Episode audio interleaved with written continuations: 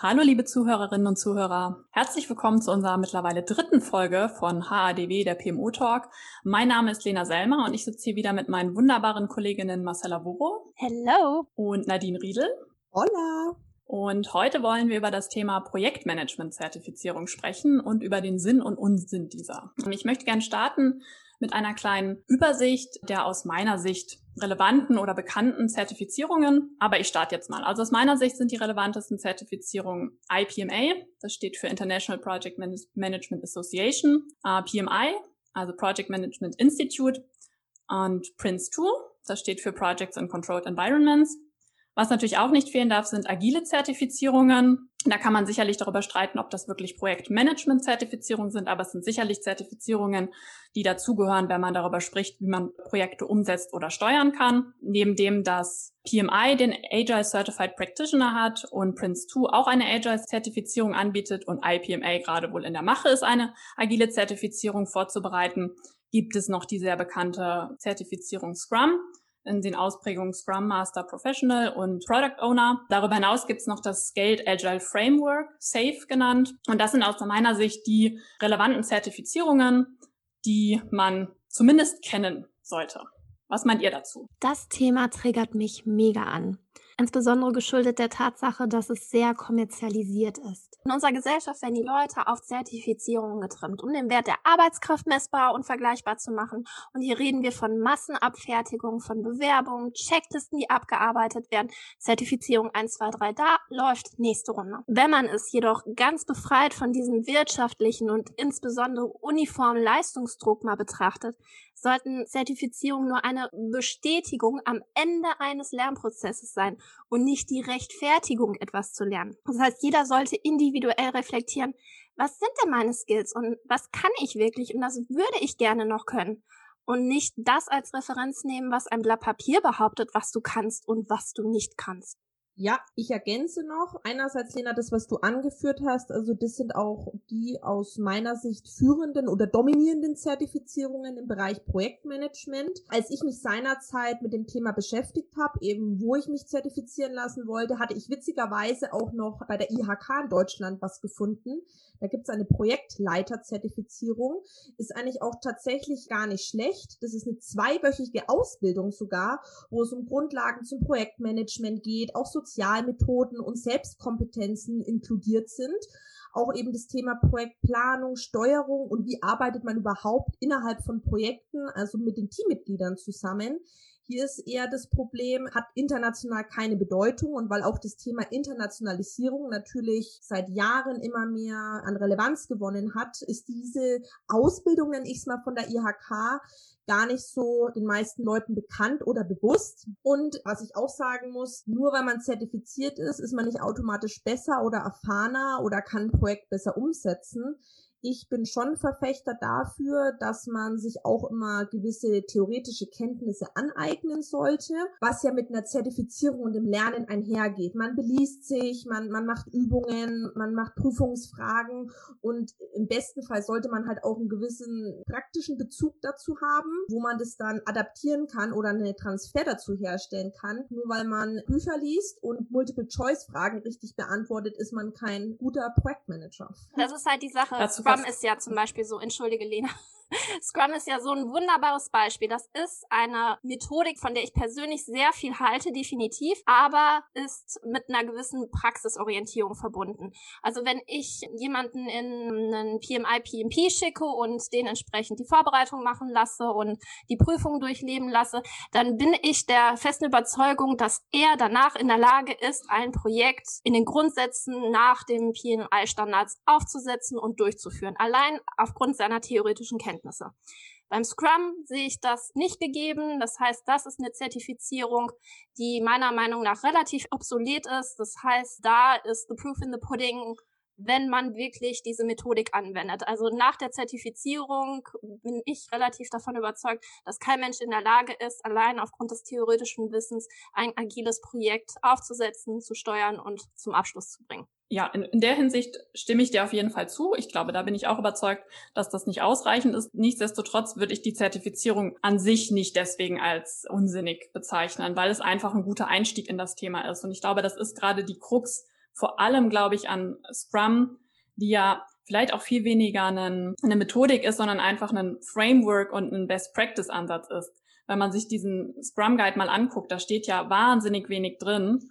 Und der ist jetzt mit dem Update 2020 nochmal verschlankt worden und nochmal verallgemeinert worden, eben damit er eigentlich in einer breiten Masse anwendbar ist und auf alle Bedürfnisse anwendbar ist. Das macht es aber natürlich umso schwieriger, daraus eine vernünftige, praxisorientierte Zertifizierung zu machen. Aber Als Einstieg in das Thema finde ich das durchaus valide, trotzdem ja, so eine Zertifizierung anzubieten. Und alleine auch schon tatsächlich diesen Scrum Guide finde ich sinnvoll, jetzt mal von der Zertifizierung weg, um den Leuten, die das erste Mal mit agilen Projekten oder agilen Projektmanagement oder den Methodiken in, in Berührung kommen, diese Begriffe zu definieren. Was ist ein Daily? Was ist ein Planning? Was ist eine Retro? Was sind jetzt eigentlich die Aufgaben von einem Scrum Master und einem Product Owner? Und ich würde behaupten, wenn man sich mal den Scrum Guide durchliest und vielleicht auch schon in so einem Setting arbeitet oder da jetzt damit beginnen soll, ist es eine, ein guter Grundstein, einfach eine Basis. Aber ich sehe es auch so,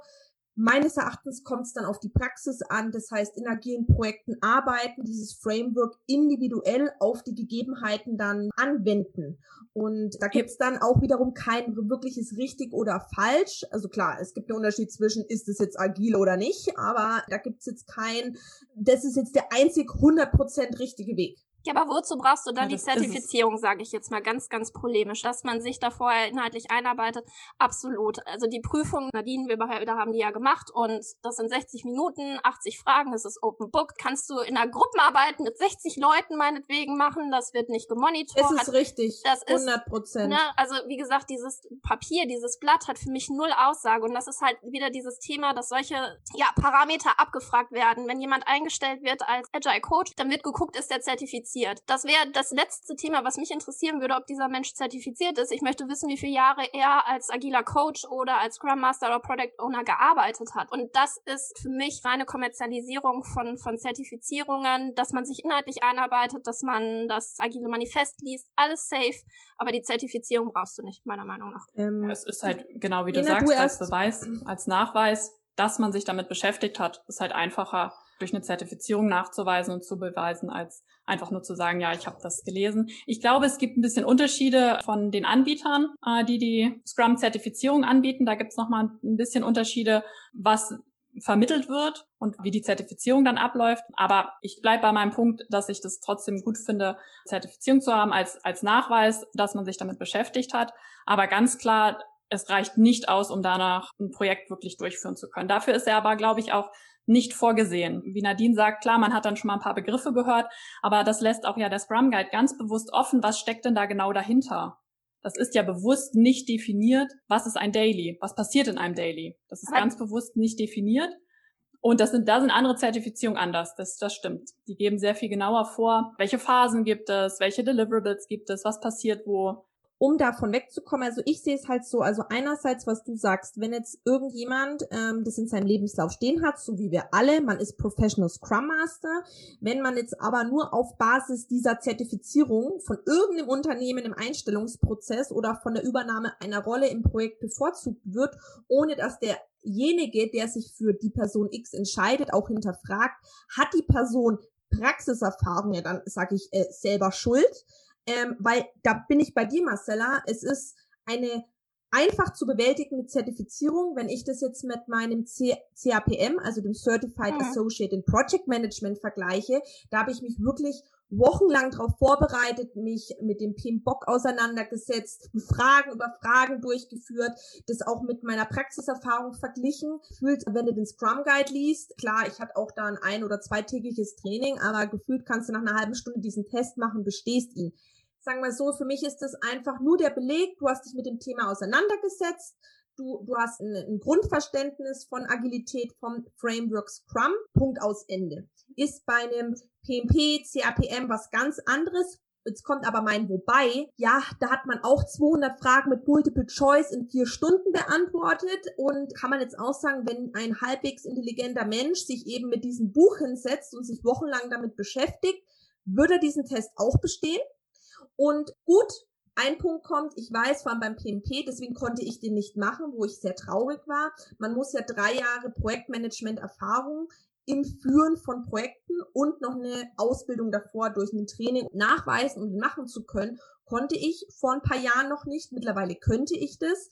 Also deswegen finde ich PMI dahingehend gut. Die setzen auch diesen praktische Erfahrung voraus. Ich, genau, ich hatte genau den gleichen Punkt im Kopf, dass man halt schon unterscheiden muss zwischen Zertifizierungen, die eben praktische Erfahrung voraussetzen oder ja, die man mitbringen muss oder eben nicht. Also bei Prince 2 ist ja eigentlich genau das Gleiche. Klar, es gibt mehr an die Hand, das schon, aber es wird auch gar keine praktische Erfahrung vorausgesetzt und deswegen möchte ich auch bezweifeln, dass danach wirklich jemand in der Lage ist, eigenständig ein Projekt durchzuführen. Es hilft, man kennt die Methodik, man hat Begrifflichkeiten gehört und man weiß, wie der Ablauf ist, aber mehr, also salopp gesagt, mehr auch nicht.